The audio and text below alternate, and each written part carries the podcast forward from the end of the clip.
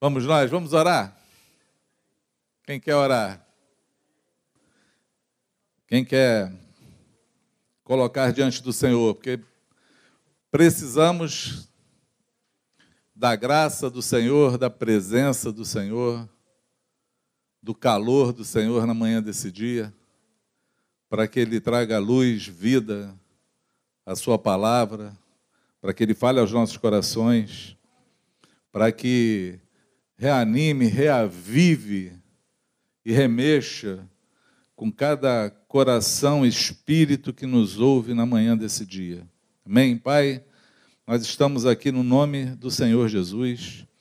Nós queremos repartir, Senhor, a tua palavra, Senhor, mas não contamos com a nossa força, tampouco com a nossa sabedoria, nós contamos com o teu poder com teu espírito, Senhor, se manifestando na manhã desse dia, através da tua palavra.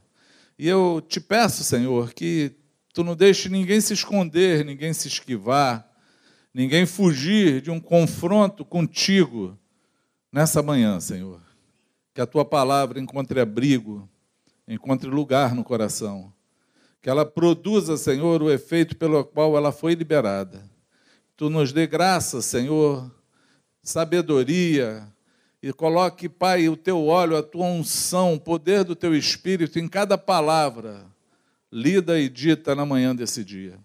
Que cada, Senhor, ouvido espiritual, que cada coração que ouve a tua palavra hoje, Senhor, receba o impacto do poder do Espírito Santo para quebrar barreiras, para destruir fortalezas e para trazer toda a mente cativa ao teu senhorio eu te peço, meu Pai, faz assim em nome do Senhor Jesus, para a glória do teu nome. Quantos podem dizer amém? Amém? Seja assim. Quero orar também pelo agradecer, né? Orei semana passada pelo pessoal lá em, no Espírito Santo, Vila Velha, Orlando, Aparecida, já estão melhores, recuperando, graças a Deus, já falando com com força e fé. Amém? Estamos orando pelo Gabriel, quando você estiver orando aí, Gabriel é sobrinho do Dimba, é sobrinho é Dimba, né? A gente conhece como Dimba, não tem. Arnaldo, ele ele está internado, foi internado ontem, mas o Senhor vai ser com ele em nome de Jesus. E assim como estamos hoje dando o relatório de Orlando e Aparecida, nós vamos dar depois do Gabriel para falar que o Senhor é conosco. Amém? Vamos nós? Eu queria, eu não dei o texto para vocês de novo, né? Queria que vocês, é, Primeira Reis, capítulo 18, nós vamos começar a ler a partir do 20. Essa semana é uma semana que nós temos meditado, e aí eu quero compartilhar as meditações e as coisas que, que o Senhor já falou, né, outrora, conosco, mas eu não me canso de repetir as mesmas coisas, porque é para segurança vossa. E o Senhor, às vezes, eu vou te mostrar hoje no texto como Deus faz para nos chamar a atenção e, reavivar a nossa memória. Porque eu não sei, amados, mas existe um, uma coisa, acredito eu que seja humana, né? vem do ser humano, vem do homem caído. Né? O poder que nos mantém em pé, firmes, é o poder do Espírito Santo, mas a carne, ela sempre ela milita né, contra o Espírito, e o Espírito contra a carne. Às vezes nós deixamos a carne vencer, né? deixamos o desânimo vencer, é, nos perdemos do Senhor com facilidade. E isso, quando você olha para a palavra, quando você olha para a Bíblia, você vê vários episódios, não é só um, de Deus ter que chamar a atenção do seu povo, para trazê-lo de novo à memória de quem eles são e de quem é o seu Deus. Não é assim? E aí então eu, eu comecei de novo a ler esse texto, é um texto que eu curto de ler, E é um texto que nós vamos discorrer hoje aqui. Eu quero que você leia comigo. Primeiro, eu quero colocar o contexto dele. Acredito que é legal a gente saber o contexto das coisas, né? a atmosfera daquilo que, estão, que, que está acontecendo, o porquê que aquilo está acontecendo naquela, naquele momento, né? o, o porquê da ação de Deus e dos homens. É sempre bom fazer assim, né? É um conselho que eu sempre dou a todos. Quando você lê a Bíblia, é, procura meditar, porque meditar na palavra é um mandamento, né? Medita, bem-aventurado, Salmo 1, né? Bem-aventurado é aquele que medita na lei do Senhor todos os dias. Amém? Medita, não é isso? Bem-aventurado aquele que não anda segundo o conselho dos ímpios, não se detém no caminho dos pecadores, não se assenta na roda dos escarnecedores, mas o seu prazer está na lei do Senhor e nela ele medita de dia e de noite. Então, meditar vai além de ler, vai além de conhecer o que está escrito. Meditar é você pensar em todos os motivos. Eu acredito que a melhor maneira de meditar, pelo menos para mim, não sei para você, é você se imaginar no cenário. Se imaginar no cenário. Se imaginar naquela situação. Tentar perceber tudo que aconteceu, né? Nós, nós cantamos um cântico agora, eu estava pensando nele, nisso, né? É, o cântico que fala da Jesus curou, né? Aquele cego Bartimeu, né? Filho de Davi, tem compaixão de mim, né? mas tem, tem um pedaço da letra da música que fala: faz-me sentir o teu calor, né? Acredito eu que quem fez a letra da música é porque imaginou que o cara cego ele pode ter ouvido Jesus falar de Jesus, não sabia a distância, mas sentiu a presença, a atmosfera, o calor do Espírito quando Jesus passava. E aí sai uma canção, numa meditação, não é assim? Então é bom meditar, é bom estar dentro da situação. Essa situação que eu vou ler com vocês, esse episódio que aconteceu, acontece no momento onde um, um, Deus usou um profeta para que não houvesse chuva sobre a terra. Deus estava trazendo um fenômeno é, natural, tirando de nós, dos homens, né, um, uma bênção que é cair a chuva sobre a terra, eu não sei se você pensa assim, dá graças a Deus pelo sol, dá graças a Deus pela chuva, né? Dá graças a Deus por tudo que acontece na tua vida, né? Às vezes a gente reclama, ah, está calor, o sol está quente, mas se não tiver sol, amanhã você está reclamando que está tá faltando vitamina D, está faltando a, a vegetação se renovar, né? florescer. Deus ele, ele cuida dos tempos. E nesse tempo, a maneira de Deus falar com esse povo foi não fazendo chover sobre a terra. Ao ponto de ter uma seca tão grande de que o rei, na época, o rei chamado Acabe, ele manda procurar em todos os lugares que ele conhecia, ele mandou destacamentos deles atrás desse profeta para matar o profeta.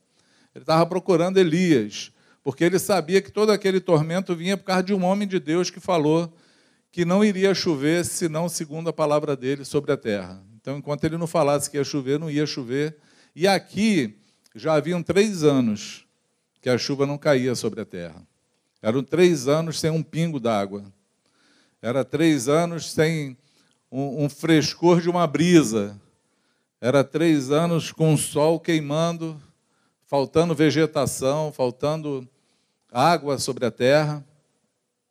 É nesse clima, nessa busca de de descobrir o culpado nessa, nessa situação. Foi semana passada que eu falei sobre é, Elias ter sido sustentado por uma viúva. Não foi isso? É nesse cenário. É o mesmo cenário. É nesse cenário que acontece essa seca, onde Deus tem que mandar o profeta para uma viúva. Para ali ficar fazendo o milagre da multiplicação ali da farinha, do, do óleo é nesse momento ruim que essa história aqui acontece. É nesse momento que o rei, quando encontra com esse profeta, ele confunde as coisas. E aí Deus dá a primeira resposta dos problemas ou da dor ou das dificuldades sobre a terra. E aí eu queria que você começasse a, a captar e anotar as coisas que são importantes nesse momento, né? A primeira palavra quando um rei encontra com o profeta, ele olha para o profeta e fala assim: Ah, então és tu, o perturbador de Israel? É assim que ele chama o profeta. Por quê? Porque ele acha que toda aquela perturbação que está acontecendo, todo aquele problema que está acontecendo, toda aquela falta de chuva que está acontecendo, era culpa de um homem. E geralmente nós ficamos assim, bem parece o nosso momento de hoje, né? Onde nós vivemos um momento de muita polarização e muita gente olhando para os homens, uns para os outros. Mas o profeta, a primeira palavra dele é chamar o, o rei à sua própria responsabilidade. Ele fala: Não, eu não tenho perturbado Israel. O que está acontecendo não é por minha causa, é por, causa da, da, por tua causa. Porque vocês se esqueceram do Senhor. Vocês se esqueceram dos seus mandamentos. Vocês começaram a se contaminar com outros deuses. É por conta disso, é por conta do pecado da nação, é por conta do pecado dos reis, é por conta do pecado do homem que os males vêm sobre a terra. Vocês conseguem entender isso? É sempre bom, em qualquer momento de dificuldade, a gente lembrar do sábio rei Salomão, quando diz que Deus fez tudo perfeito, porém os homens inventaram muitos males. Mas Deus fez tudo perfeito. Deus não fez nada imperfeito. Você pode dizer amém? Então, esse é o momento que nós temos que parar e olhar para o lado certo, olhar para Deus. Eu não sei quais são, quais são as, as dores, as dificuldades que qual, qualquer pessoa pode, possa estar passando, né, ou que uma nação, o um mundo pode estar passando, mas eu sei que o lugar correto para olhar é sempre para cima, é sempre para o Senhor, é sempre para aquele que é o único que pode resolver qualquer situação e é o único que tem resposta por qualquer situação que esteja acontecendo. Você pode dizer amém? O único que pode responder ou pode resolver é o Senhor e mais ninguém, só Ele. Então, vamos começar discorrendo o nosso, o nosso texto. Amém? Todo mundo animado? Glória a Jesus. Vamos nós. Então, Acabe enviou mensageiros a todos os filhos de Israel e ajuntou os profetas no Monte Carmelo. Por que, que isso aqui aconteceu? Porque ele encontrou com Elias, quando ele tem essa, essa palavra, Elias fala com ele qual é o problema deles. Elias faz, faz o seguinte: junta todos os profetas de Baal e mais 450 profetas de um outro Deus aí, junta todo mundo no Monte Carmelo. E lá nós vamos invocar para que os deuses de cada um respondam com fogo. Aquele que responder com fogo, esse é Deus. E aí então Acabe, ele ouve, acha bom a situação do que Elias propôs e manda lá. Manda chamar, ajuntou os profetas lá no Monte Carmelo. Depois Elias se aproximou de todo o povo e disse: Até quando vocês ficarão pulando de um lado para outro? Ou até quando vocês vão cochear entre dois pensamentos? Ou até quando vocês vão andar em, em dois caminhos, né? Eu estou lendo a tradução NAA, eu esqueci de falar a tradução para vocês, mas a tradução está falando pulando de um lado para outro. E aí ele fala: se o Senhor é Deus, sigam-no. Se é Baal, sigam-no. Porém, o povo não disse uma só palavra. Esse é um momento interessante. Esse é um momento que reflete como está o coração daquele povo e talvez hoje reflita o coração de algumas pessoas que nos ouve hoje nessa manhã. Porque quando o confronto vem e define um caminho, porque o confronto de Deus ele define um caminho, ele define o que você é e o que você vai fazer. É uma definição. E Elias está falando assim: vamos fazer o seguinte, até quando vocês vão viver como Raimundo, né? Um pé na igreja, outro no mundo, é isso? Estou tentando lembrar das histórias aqui. Até quando vocês vão viver pulando de um lado para outro? Ora vocês estão do lado do muro, outra vocês estão do outro lado.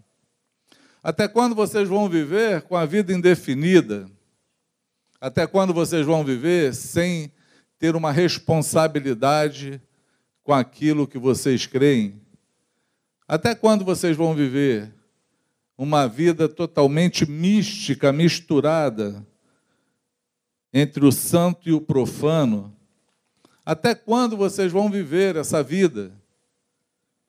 E diz que o povo então não respondeu nada, ninguém teve uma pergunta, uma, uma resposta, ninguém teve uma arguição para falar, ninguém, ninguém abriu a boca, porque eles não sabiam de fato ainda aonde eles queriam estar. Tem pessoas assim, no Vale da Decisão. Eu conheço vários que vivem no Vale, no vale da Decisão. Porque o Vale da Decisão é assim: eu quero andar com Jesus, mas eu não quero largar as coisas que eu faço. Eu quero andar com Jesus, mas eu quero manter algumas práticas pecaminosas que eu sei que está errada. Eu quero andar com Jesus, mas eu quero preservar alguns pensamentos que para mim são legítimos.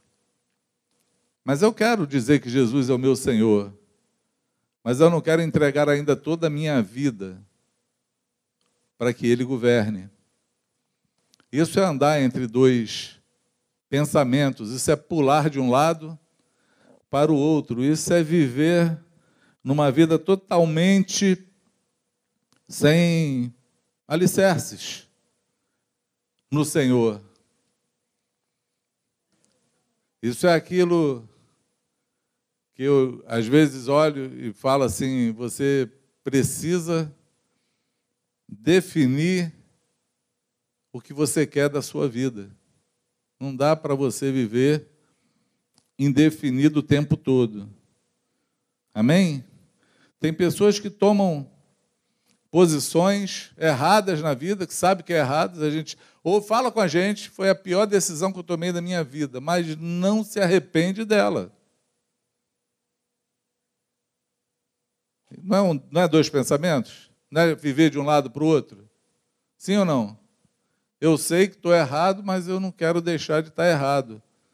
Mas eu sofro porque eu estou errado. Olha essa coisa doida. É uma mistureba, né? uma, uma coxa de retalhos, né? E Elias só queria então definir quem era o Deus que eles iriam seguir. Era, era mais simples a história de Elias. Mas eles não tinham uma palavra para falar para Elias. E Elias então fala assim: Eu sou o único que restou dos profetas do Senhor. E os profetas de Baal são 450 homens. Tragam agora dois novilhos. Eles que escolho para si um dos novilhos, e cortando em pedaços o ponho sobre a lenha. Porém, não ponham fogo. Eu prepararei o outro novilho e porei sobre a lenha, mas não porei o fogo. Então eles invocarão o nome do Senhor, do, do seu Deus, e eu invocarei o nome do Senhor. E há de ser que o Deus que respondendo com fogo, esse é que é Deus. E todo o povo respondeu: é uma boa proposta. Para para pensar. Desculpa, eu sei que você já deve conhecer essa história. Eu poderia aqui estar parafraseando ela. É isso? Parafraseando ela. Eu sempre erro, por isso que eu pergunto. Eu poderia apenas estar contando ela. Eu estou fazendo questão de ler, para você que está em casa, para você que está aqui, porque eu acredito que nós precisamos de novo nos familiarizar com a Bíblia. E instigar em vocês o sentimento de querer meditar sobre ela, sobre as palavras do Senhor. Aí me perdoa, mas a gente vai nesse caminho. Eu sei que você conhece. Mas para para pensar, quando Elias fala o que, que ele vai fazer, fala assim: olha, escolham para vocês um novilho, eu vou escolher outro, e vou botar sobre a lenha, vocês botam sobre a lenha, prepara aí o, a oferta de vocês, não botam fogo. Nós vamos orar, o Deus que responder com fogo, esse é Deus. Mas nessa hora o povo tem o que falar. Quando ele perguntou sobre o caminho, ninguém tinha nada para responder, mas agora eles responderam: essa proposta é boa. Porque eles querem saber de fato quem é Deus. Eles querem de fato definir o caminho deles, eles querem ver milagre.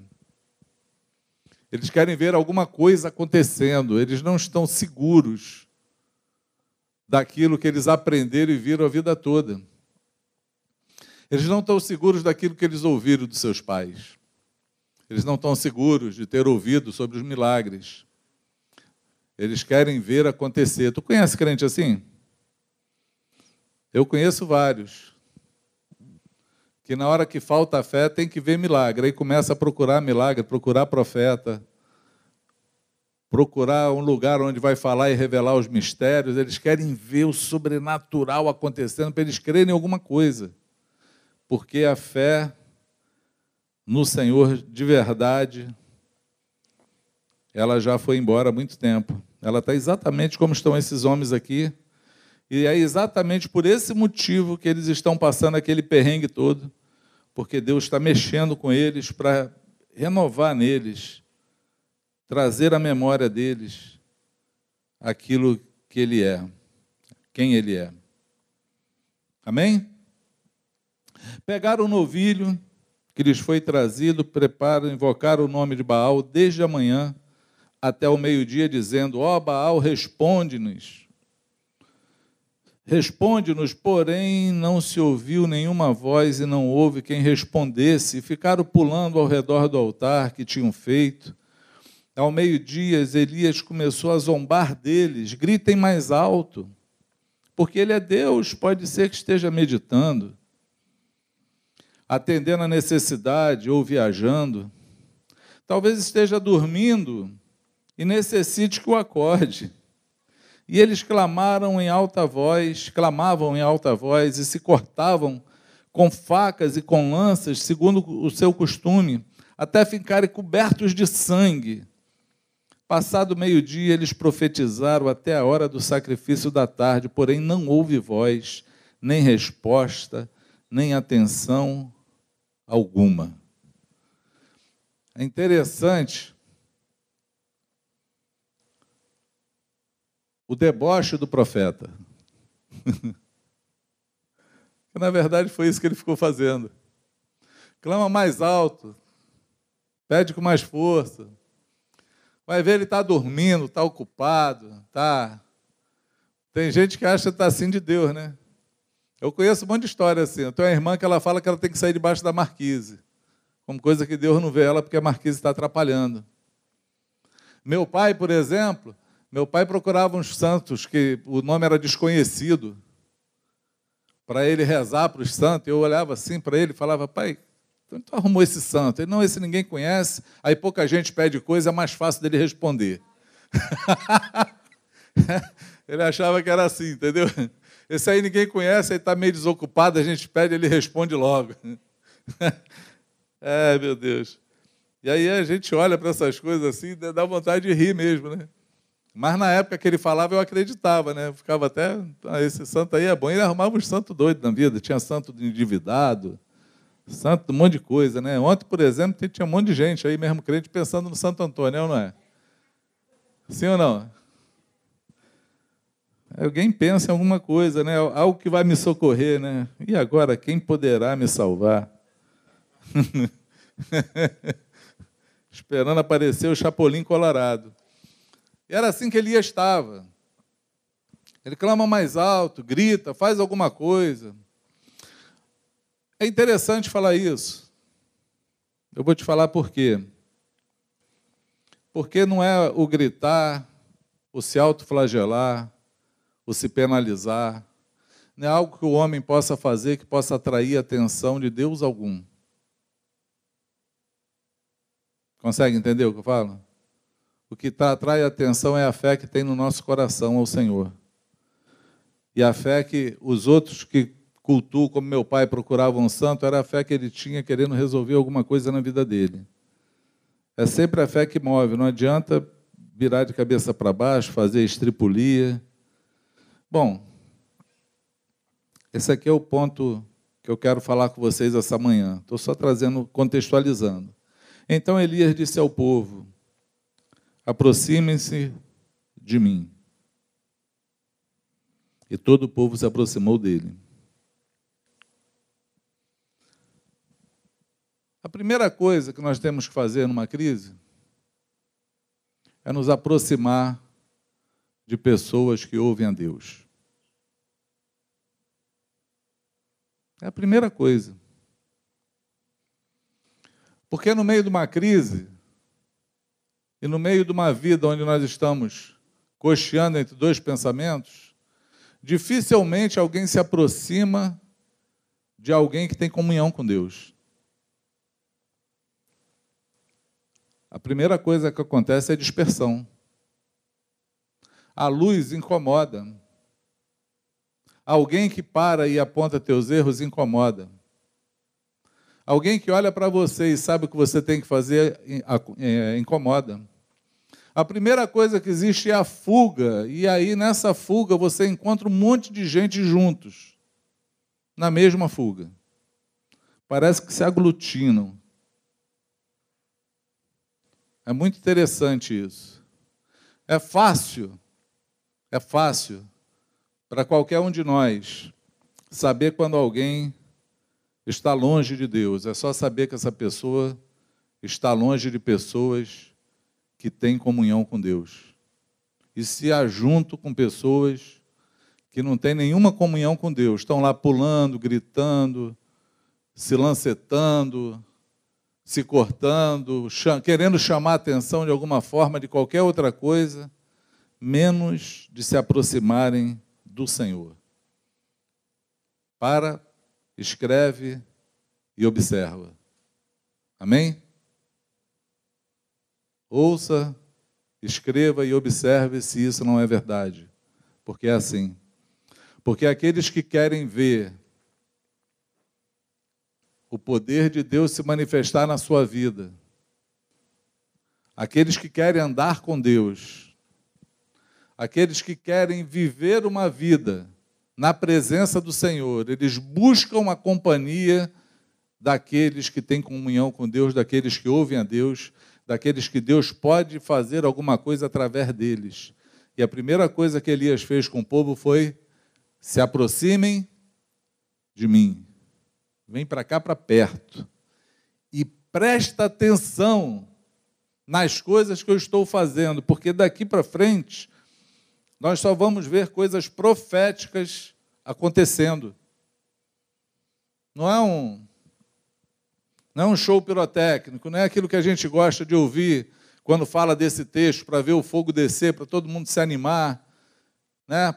Pular no salão e ir para casa. Não, é prestar atenção nas coisas que o profeta está mostrando de maneira profética para que a gente observe e aprenda. Quer aprender? Sim ou não? Vamos juntos? E todo o povo aproximou-se dele. Número um, repete comigo assim: Elias restaurou o altar do Senhor que estava em ruínas. Primeira coisa que Elias fez foi restaurar o altar. Presta atenção, ele já tinha cortado a oferta. A oferta era o animal lá cortado em cima da lenha. Essa era a oferta. Já tinha feito. Já tinha cortado lá o novilho, já tinha colocado sobre a lenha e só não tinha acendido fogo para queimar a oferta. Porque quando ele fala para não acender o fogo, é porque tem muita gente que tem, acende o fogo para poder queimar a oferta, mas Nós não precisamos acender o fogo, nós precisamos do fogo de Deus que queima a oferta. Era isso que Elias estava apontando. Ele queria que aquele que fosse Deus queimasse a sua oferta. Aquele que fosse Deus mostrasse não só com a sua manifestação de que de fato é Deus, mas que consumisse a oferta, que recebesse a oferta, que participasse dela. E é interessante, a oferta é uma coisa muito interessante. Oferta e saber lidar com os valores, com as coisas que Deus te dá é muito interessante, principalmente quando são as coisas do Senhor.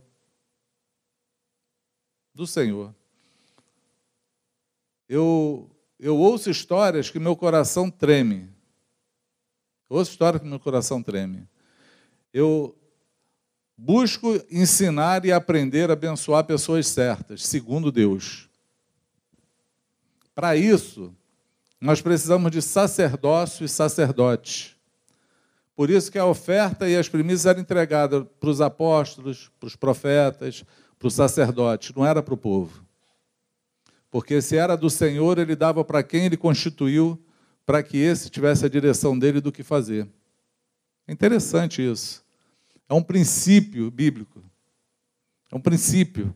Eu estava esses dias almoçando com, com, com um irmão, ele contando que fez um, um grande negócio, um grande, uma grande venda, estava planejando no coração dele ajudar um, um amigo de infância que nasceu, tem diferença de dois meses, eu acho, um do outro, se conhece desde quando nasceram. Uma história assim.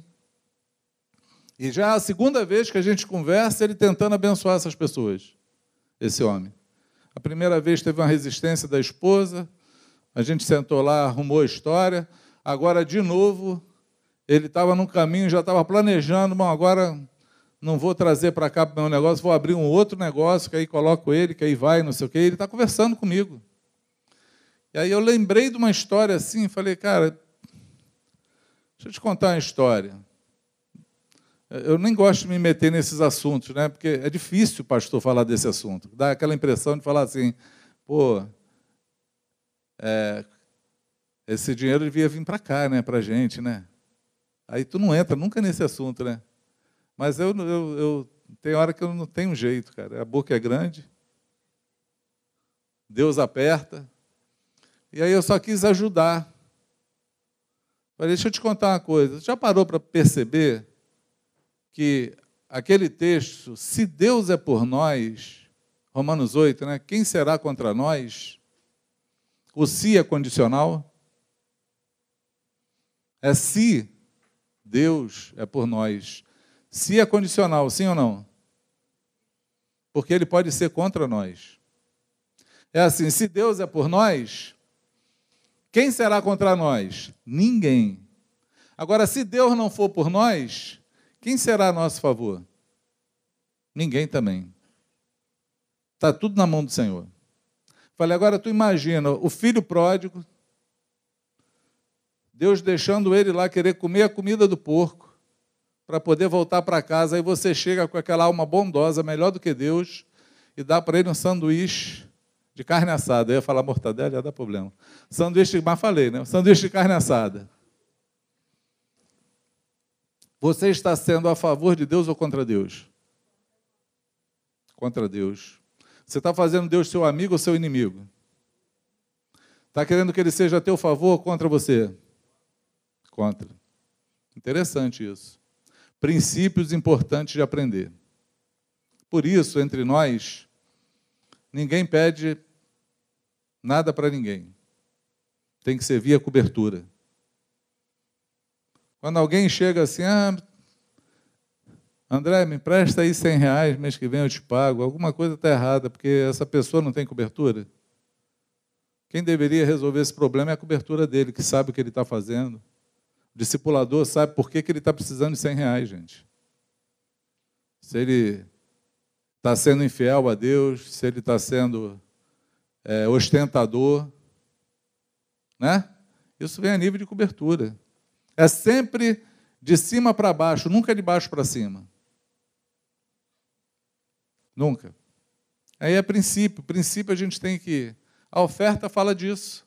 Porque você pode fazer grandes ofertas, grandes coisas e não, não ser consumido no altar. Porque o consumir no altar é porque Deus recebeu a tua oferta. O sinal de que Deus recebeu a tua oferta é se o fogo descer e consumir a oferta no altar. Se você mesmo acendeu o fogo para queimar a oferta, Deus não recebeu ela. E tudo que nós fazemos é para o Senhor, sim ou não? Não é para o Senhor? É para o Senhor que nós fazemos. É para Ele, Ele é que tem que receber. A gente tem que tirar da gente aquele conceito de que nós fazemos para poder ser visto, para poder passar de bonzinho, para que alguém olhe para a gente com outros olhos, né? Ou talvez para que alivie a nossa consciência. Tem muita gente assim. Tem muita gente que fica com aquela culpa de que eu não fiz nada e quer fazer aquilo que Deus não fez. Isso fala de oferta. Isso é, uma, é um princípio que a gente tem que. que aí, a história do irmão que eu saí. Aí eu falei para ele isso, falei assim, eu lembro que uma vez eu estava saindo para fazer compra para o meu cunhado. Minha esposa falou assim, ah, não tem nada lá, não tem nem biscoito. E na época eu estava por cima da carne seca, como diz o outro. Aí eu falei assim, não, vamos lá, vamos fazer uma, uma compra de mês. E aí saímos todo felizes, assim, chamamos as crianças. Eu não sei como é que era isso, mas pegava eu e Solange, quatro filhos, botava uma Fiat 147 para fazer compra para o mês. Faz essa matemática que eu não sei. Naquela época dava certo, hoje não dá. E aí, quando estou saindo, cheguei na porta de casa e encontrei com o Franco.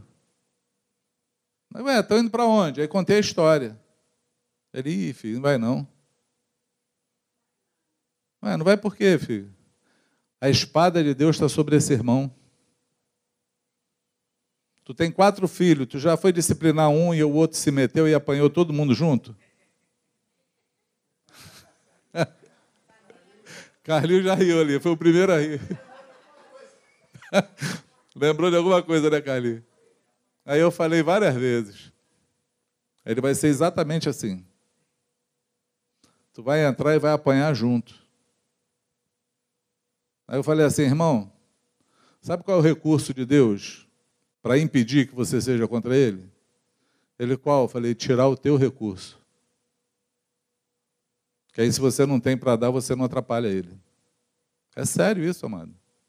Coisas que a gente tem que pensar. Princípios que aqui estão contidos, aonde o profeta está ensinando. Na prática, a gente tem que olhar aquilo que Deus está fazendo.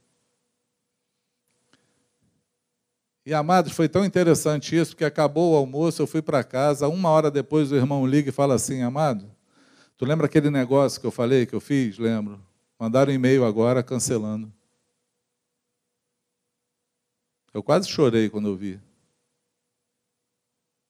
Estou até orando para que o coração se arrependa, que o Senhor se consolide e esse irmão possa encontrar a prosperidade que ele está procurando no negócio dele. Mas as lições ficam aí. Isso aconteceu agora, essa semana, fresquinho. Então, primeira lição: toda oferta tem que ser depositada no altar do Senhor. Amém? Porque é no altar do Senhor que o fogo consome. Não acenda o fogo para queimar a tua oferta. Não acenda. Jesus falou que a tua mão direita dê, a tua esquerda não veja ou vice-versa. Não dê. É ao Senhor que nós damos. Amém? Às vezes eu encontro pessoas que querem entregar primícia para a gente, mas eu sei que congrega em outro lugar. Pessoas indefinidas são assim. O irmão congrega lá em outro, em outro local, aí começa a vir aqui, começa a ouvir palavra, começa a ser edificado. Aí, quando chega na hora da, de dar as primícias, fala: Não, quero entregar a primícia aqui.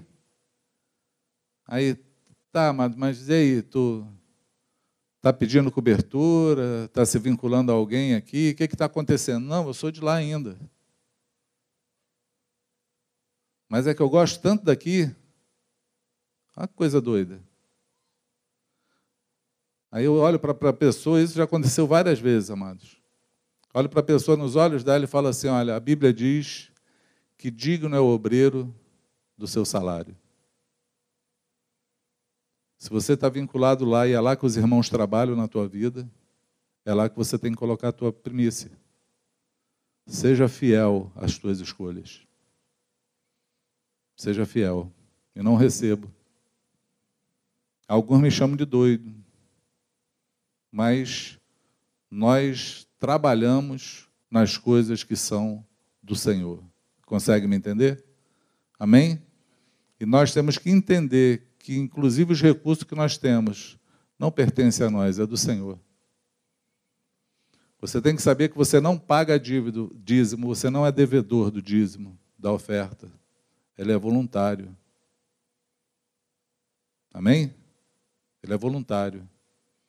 É a prova da minha fidelidade, do meu amor, de colocar a minha oferta, o meu sacrifício no altar do Senhor. Quantos me entendem? Amém? Você de casa aí me entendeu também? Eu falo com dois públicos, eu não posso esquecer você que está em casa. Bom, eu parei no 31, né? Elias então construiu, reconstruiu o altar que estava caído, levantou o altar que estava caído. Isso prova que até o momento que eu falei aqui, o altar estava caído. O altar do Senhor estava caído. Esse altar, ele fala de mim e de você. Ele fala do altar que nós temos dentro de nós. Eu, melhor dizendo, o nosso altar hoje é a cruz de Cristo. Porque o altar de Jesus foi a cruz, foi lá que ele se entregou e morreu na cruz. Para eles aqui era outro contexto, e eu quero te falar desse contexto. Que altar é esse que que Elias restaurou, e acredito que é a primeira coisa que tem que acontecer para que o fogo de Deus desça, né? para que você tenha a tua vida totalmente restaurada, para que você é, tenha uma definição de quem é o Deus da tua vida, para que você tenha direção, para que os teus olhos se abram, para que você ande numa linha reta com Deus, para que você se acerte na história que você está perdida, mas a história é tua mesmo, é você que está perdido. O Senhor não. O Senhor não se perde nunca. Amém? Somos nós que temos que ser encontrados por Ele, porque nós é que estamos perdidos, Ele não. Então nós temos que começar restaurando esse altar. E aí então Elias vai e pega doze pedras, segundo o número das tribos de Jacó, dos filhos de Jacó, a quem tinha vindo a palavra do Senhor dizendo: Seu nome será Israel. Com aquela pedra, ele edificou o altar em nome do Senhor. Uma coisa interessante, amados. A primeira coisa que Elias aponta numa restauração de altar é restaurando as alianças. É restaurando quem somos. É apaziguando o coração. As tribos que o escritor aqui, a gente não tem precisão ao certo de quem escreveu o livro de, de Reis. Alguns eruditos acham que foi Jeremias, mas existe muita controvérsia sobre isso. Mas ele está contando um fato histórico. E quando ele menciona Jacó, as doze tribos, ele está mencionando uma situação que aconteceu lá no Gênesis, onde Jacó, que tinha uma promessa do Senhor, ele era o filho da promessa, porque Deus era o Deus de Abraão, de Isaac e de Jacó. Deus acompanhou essas três gerações, declarando os nomes. Ele era o Deus de Abraão, depois ele falou: sou o Deus de Abraão e de Isaac. Depois ele falou: sou o Deus de Abraão, de Isaac e de Jacó.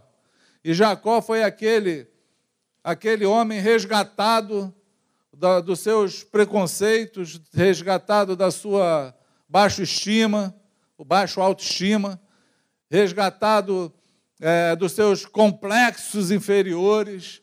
Ele nasceu com o nome de usurpador, nasceu com o nome de, de ladrão e viveu a vida assim, sendo perseguido, por um irmão, porque ele roubou a benção do irmão, e aí ele tomou a benção do irmão na marra, mas ele tomou com uma fidelidade a Deus.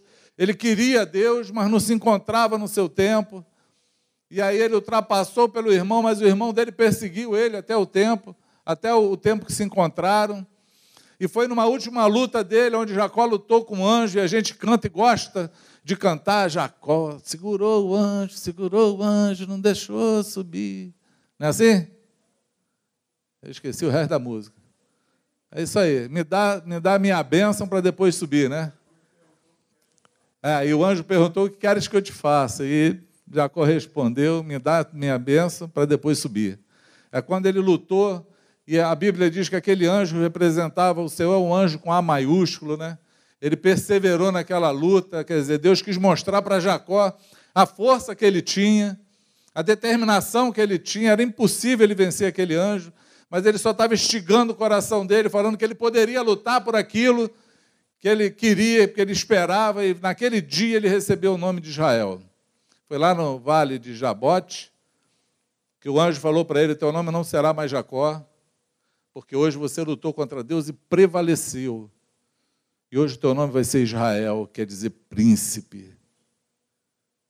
E era justamente isso que Elias estava mostrando para aquele povo, que eu estou explanando hoje diante de vocês, para restaurar uma coisa em vocês, que nós fomos chamados para ser príncipes. Nós já vencemos uma guerra, nós já lutamos, já descobrimos a força que vem sobre nós através do Espírito Santo e nos faz prevalecer sobre as situações, sobre o pecado, sobre o mundo, que nos dá entendimento de quem é o Senhor e de que nós fomos chamados para reinar. É a primeira coisa que o profeta está mostrando e restaurando na vida daquele povo. Vocês não podem esquecer disso. Outra coisa que ele mostra, vocês não são só um, eram doze tribos. Existe unidade nessas doze tribos. É um povo de Deus nessa, nessas doze tribos. E se a unidade rompeu o teu coração, se as alianças foram quebradas, se o teu coração entrou as amargura, inimizade, se dentro do teu coração você desprezou pessoas, você está quebrando um princípio de Deus para que esse altar esteja em pé e o fogo dele possa continuar caindo sobre você. Em um só gesto. Elias está mostrando uma grande profecia. E o dia, e o dia que Jacó fez um altar, e foi exatamente esse altar onde Elias está agora replicando ele, com doze pedras para exemplificar as doze tribos e falar: o Senhor é o Deus de Israel. Esse povo também conhecia, está lá em Gênesis 33, está escrito, e esse foi o dia em que houve uma aliança, houve um concerto, houve uma. É, apaziguou o coração de Jacó e seu irmão Esaú. Foi quando eles se encontraram, choraram, se abraçaram, reconheceram que o Senhor era com, com todos os dois. O Senhor foi com, com todos eles. Então Jacó levanta esse altar e fala: O Senhor é o Senhor de Israel. Amém? E aí eu estou hoje aqui trazendo à tua memória essas coisas para falar que esse altar ele precisa ser restaurado na tua vida. E que talvez você não estivesse entendendo os motivos. O que, que estava acontecendo. O porquê que você está perdido no meio da tua própria história. Porque você deixou de praticar princípios que não podem ser esquecidos não podem ser ignorados. Amém? Eles não podem ser ignorados. Precisamos ter unidade uns com os outros. Precisamos ter um coração limpo, sem problema nenhum com ninguém. precisamos saber quem nós somos. Precisamos reconhecer quem é o nosso Deus. Precisamos estar juntos, guiados por uma liderança que conheça Deus, que tem comunhão com Deus, que tem uma direção de Deus. Isso é um conserto. Para Elias, uma demonstração lúdica.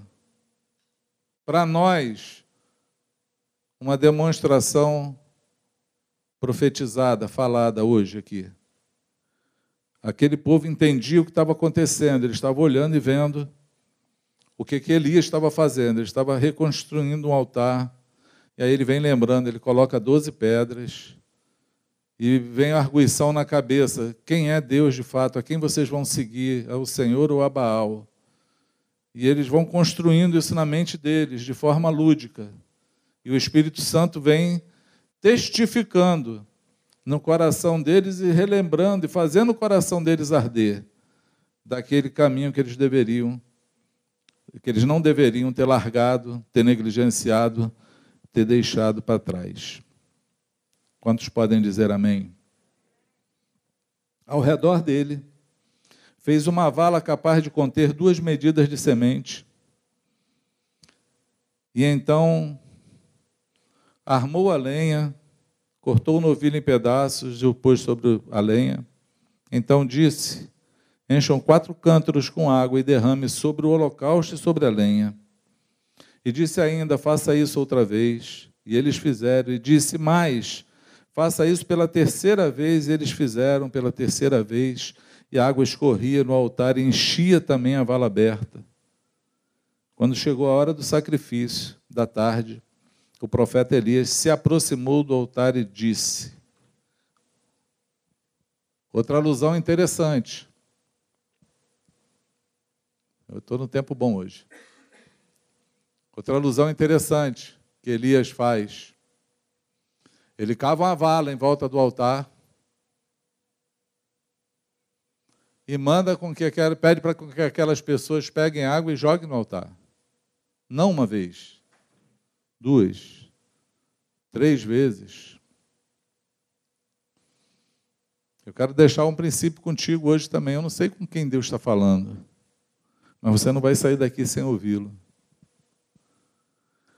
Quando alguém tem certeza, fé no coração, convicção de que Deus está no caminho dele, de aquilo que aquilo que ele está fazendo é do Senhor,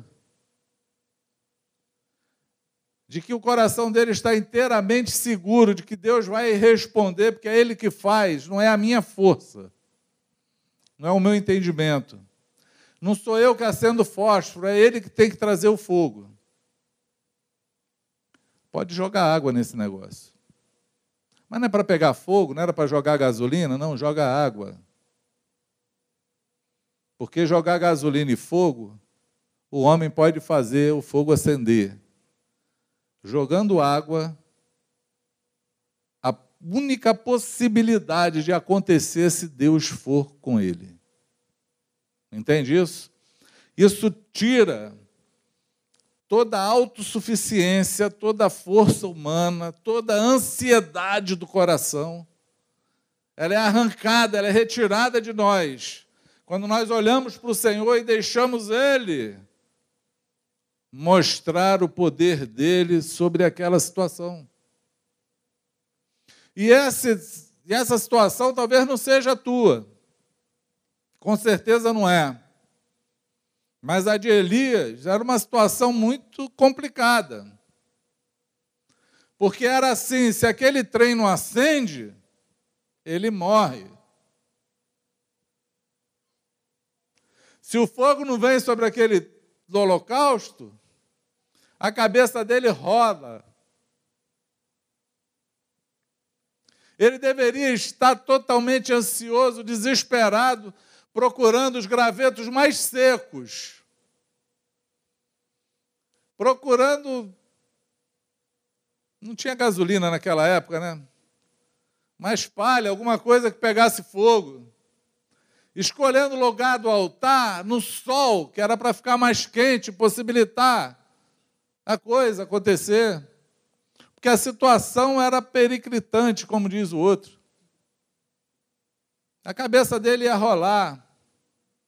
Mas, amados, a firmeza que todos nós temos que ter em qualquer situação que esperamos uma manifestação de Deus, uma direção de Deus, esperamos que Deus faça acontecer, nós temos que tirar todos os nossos recursos dela. Nós temos que anular a nossa força, o nosso jeitinho brasileiro, as nossas insinuações, a nossa ansiedade do coração, o medo. A gente tem que tirar isso tudo e tem que ainda tornar a coisa mais impossível. E foi o que Elias fez: joga água nesse negócio. Porque o Deus que eu sirvo, ele faz pegar fogo até na água. Não sei o teu mas o que eu acredito faz. Amém? Consegue entender isso? Mas não queira fazer isso sem ter restaurado o altar. Porque nós pecamos nos princípios errados. A gente quer ver o fogo descer, mas não quer que o altar esteja restaurado primeiro. Não tem como isso acontecer. Porque Deus aqui, ele, ele é didático, o profeta é muito didático. Ele primeiro ele aponta o problema, ele mostra qual é o problema e ele mostra como Deus vai resolver o problema. E ele começa então a mostrar o que é que os homens precisam entender para que aquele problema seja resolvido. Então a primeira coisa que tem é restaurar o altar. Está caído. Amém? Está com dúvida? Restaura o altar. E aí tira a ansiedade do coração. Porque isso aí é terrível. Quem aqui discipula pessoas, pastoreia, quem lida com gente, a coisa que a gente mais vê é assim: eu fiz o certo. Estou passando o maior perrengue. Aí o cara fala, mas eu sou fiel nas primícias, Senhor. Tu falou. Eu sou uma boa dona de casa, meu marido não vê, mas Deus está vendo o que eu estou fazendo. Quanta ansiedade a gente coloca querendo arrumar as coisas. Mas o nosso altar tem uma pedrinha jogada para cada canto. E a gente precisa restaurar e levantar ele. Quantos me entendem? Amém? Elias então orou ao Senhor.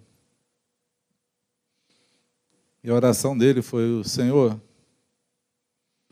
Tu é o Senhor de Abraão, de Isaac e de Israel. Que hoje se fique sabendo que Tu és Deus em Israel e que eu sou o Teu servo e que, segundo a tua palavra, fiz todas essas coisas.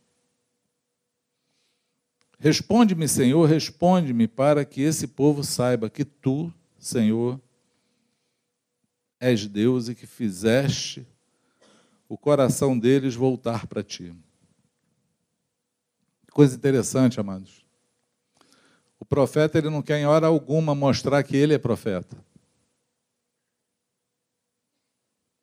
Em área alguma ele não quer que aconteça, porque ele disse que vai acontecer para que ele fique famoso. Ele só quer que o Senhor se mova para que o povo conheça que ele é o Senhor. Esse é o motivo dele. E para que o povo entenda que ele fez todas essas coisas acontecerem, porque a intenção de Deus é trazer esse povo para ele. O maior interessado em que esse povo se arrependesse e voltasse era o Senhor o maior interessado na minha vida e na tua vida, para que a gente se arrependa, para que a gente encontre o Senhor é Ele mesmo. o maior interessado de ter comunhão conosco é o Senhor. É incrível isso. Ele tem mais interesse de ter comunhão contigo, de estar contigo, de abençoar você, do que você de procurá-lo. Já parou para pensar nisso? É o que o profeta está falando. Eu fiz isso segundo a tua palavra. Responde para que esse povo saiba que tu és Deus. E que tu fizeste o coração deles voltar para ti. Tu, Senhor. Tu, Senhor. Tu, Senhor. Porque dele, por ele, para ele são todas as coisas. Tu, Senhor, a vida é para o Senhor. Amém? Então caiu fogo do Senhor e consumiu o holocausto, a lenha, as pedras, a terra, e ainda lambeu a água que estava na vala. Quando o povo viu isso, todos prostraram com o rosto em terra e disseram: O Senhor é Deus, só o Senhor é Deus. Eles entenderam de fato quem era Deus e quem era o Senhor. Isso é uma ação de um Deus que ama. Isso é uma ação de um Deus que busca os seus. Isso é uma ação de um Deus que não desprezou você. É engraçado, amados, Quer dizer, engraçado, não é interessante que Deus ele faz todas as coisas para poder nos atrair para ele. Inclusive quando o fogo desce sobre o altar no céu é porque a única intenção dele é capturar você para estar com ele novamente. Pensa no amor constrangedor, incompreensível Pensa no amor. Pensa em você que está em casa me ouvindo, ou que está aqui sentado me ouvindo, talvez pensando nos teus problemas, nos teus pecados, no teu desacerto, na tua letargia, na tua distância.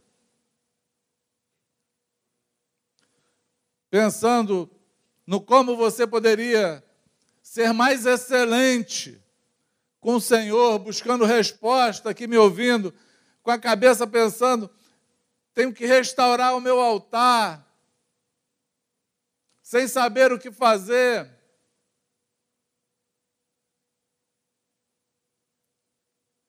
E a única coisa que Deus olha e faz é se alegrar por você estar pelo menos ouvindo.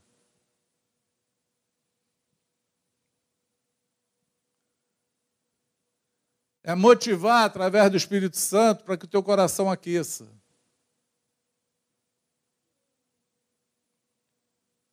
É sorrir quando você olha com fé e fala assim: Eu quero. Ele é Deus, eu quero me voltar para Ele, eu não sei como fazer, só para Ele poder soprar o fogo dele sobre você e queimar esse altar. e fazer as coisas acontecerem. Porque tudo que ele quer é isso. O escritor de Hebreus disse que ele faz dos seus ministros labaredas de fogo. Ele só quer acender essa chama que está apagada aí dentro. Ele só quer fazer ela, ela arder novamente, para que esse altar restaurado possa trazer Glória ao nome dele, para que ele possa ser reconhecido pelos que estão à tua volta, para que aqueles que olhem para você possam crer que você carrega um Deus contigo.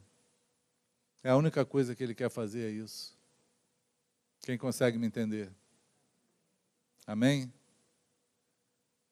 É tudo que o Senhor quer. É que o teu altar seja restaurado na manhã desse dia. Tudo que ele espera é que essas pedras estejam bem encaixadas contigo.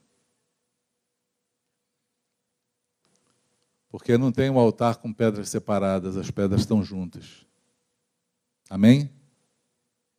Não existe vida sozinho com Deus. Porque não foi assim que ele chamou o seu povo. Príncipe não é solitário.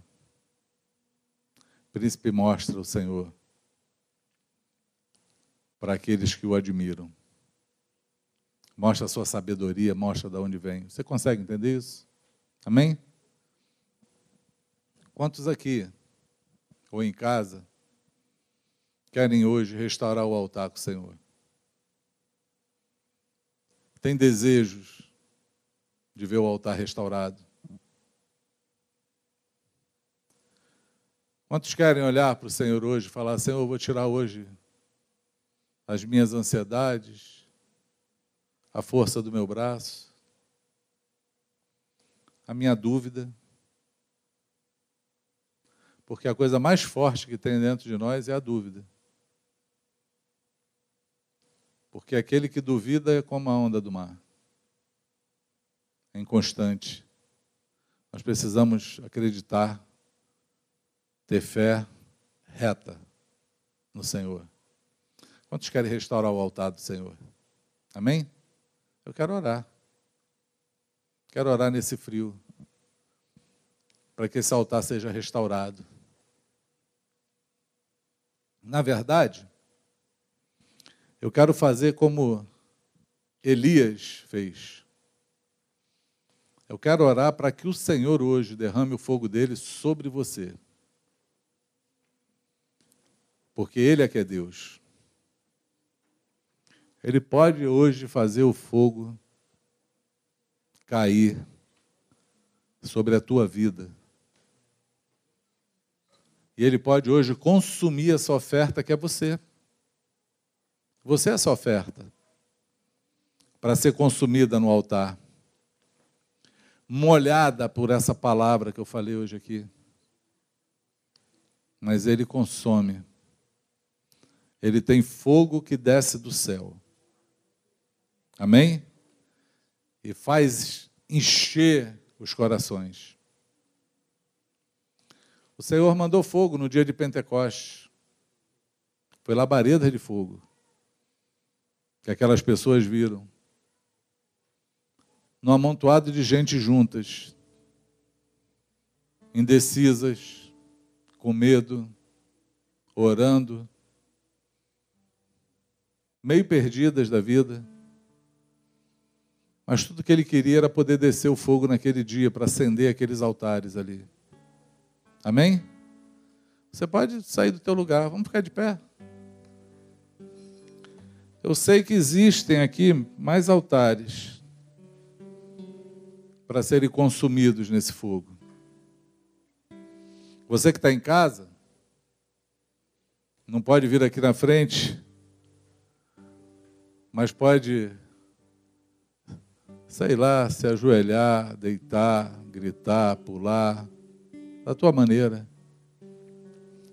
Eu quero orar hoje para que o fogo de Deus venha sobre você.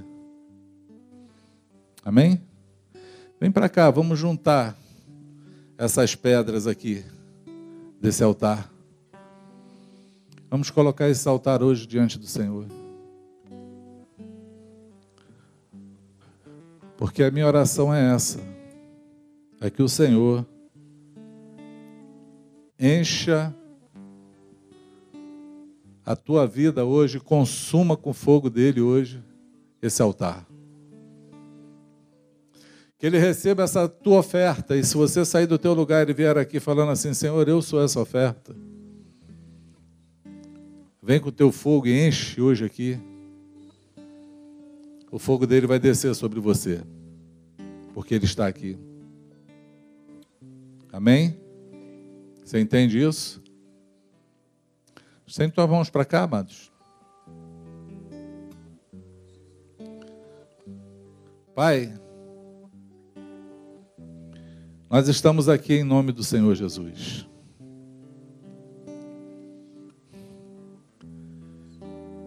E hoje, Senhor, Hoje eu contive todo o meu entusiasmo. Para que não tendenciasse a tua palavra segundo a emoção. Eu contive, Senhor, para que aqueles que ouvissem de fato a tua voz,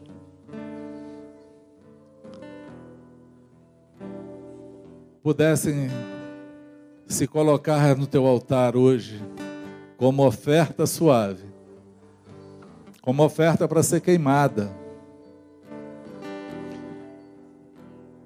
É no vale da decisão que tu nos encontra para restaurar todas as coisas. Mas esse momento agora, Senhor, é um momento tão especial porque essa é a hora. Essa é a hora, Senhor, que cai morto por terra. Os profetas de Baal. Mas nós lançamos hoje por terra aqui, Senhor, toda dúvida, toda incredulidade, toda obra do mal toda semente que tu não semeou,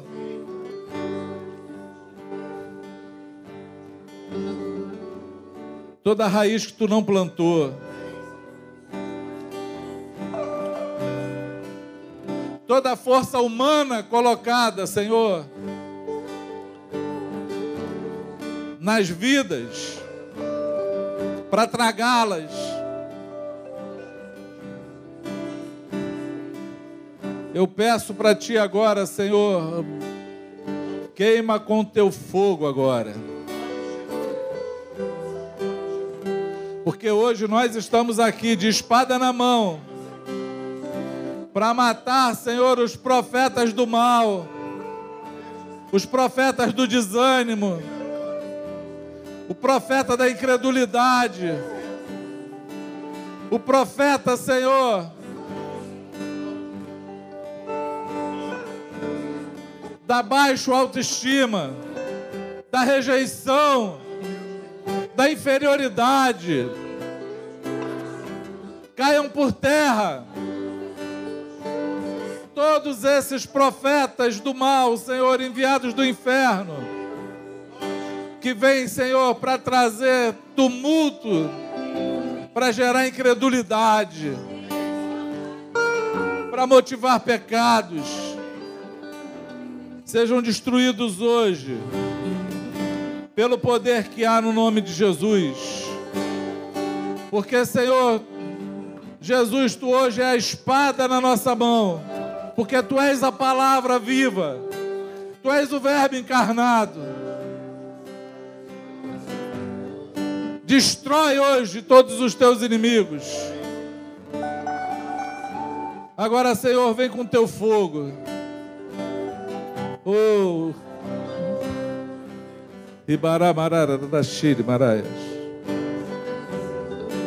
Vem com teu fogo nesse lugar, Senhor. Derrama do teu fogo agora sobre teus filhos. Porque o teu fogo ele é purificador. O teu fogo, Senhor, ele aquece o coração. O teu fogo, Senhor, traz vigor e vida. O teu fogo, Senhor, consome a oferta. O teu fogo, Senhor, ele acende os nossos corações. Reaviva a tua obra na vida dos teus filhos. Reaviva, Senhor. Em nome de Jesus, derrama agora fogo do céu e toma agora a tua oferta, Senhor. Ouro, machura de canta, xaramaraias.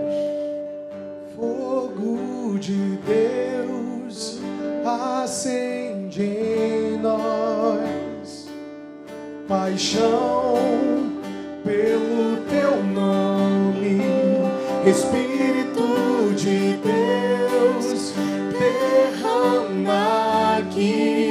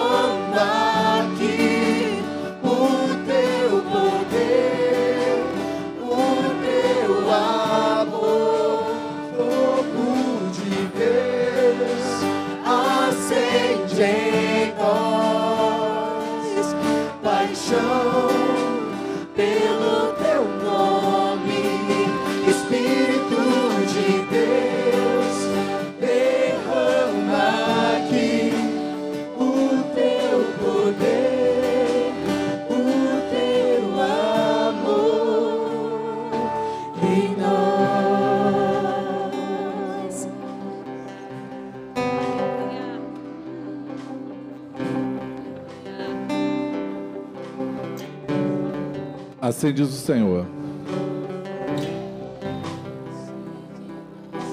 Há pessoas que me ouvem hoje, que não se colocaram no altar, mas precisam fazer um concerto com os olhos.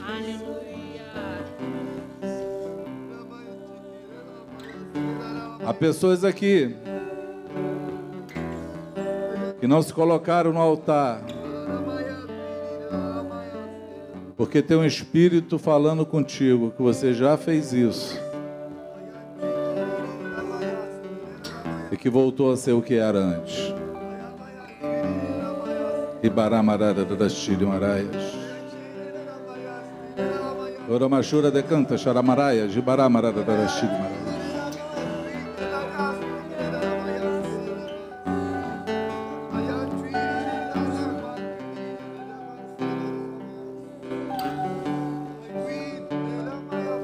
Pessoas que estão pautadas no sentimento e não na fé.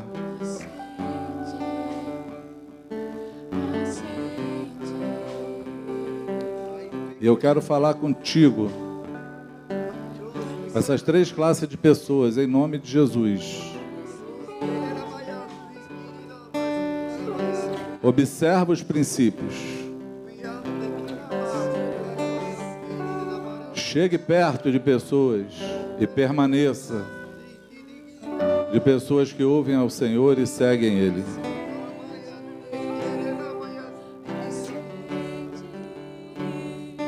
Segundo,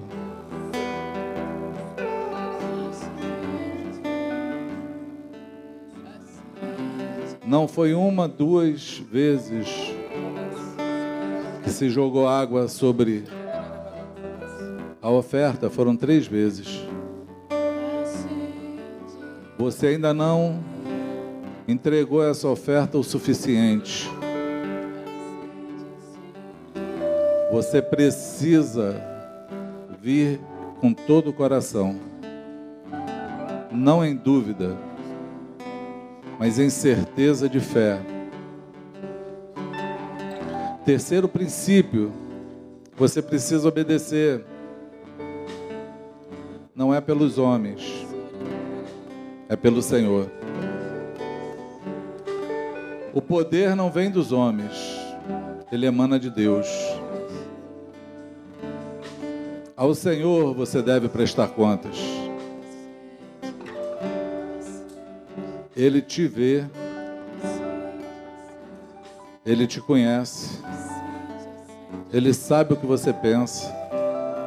Só ele pode restaurar a tua vida, Mas você precisa sair do teu lugar. E você precisa se apresentar a Ele.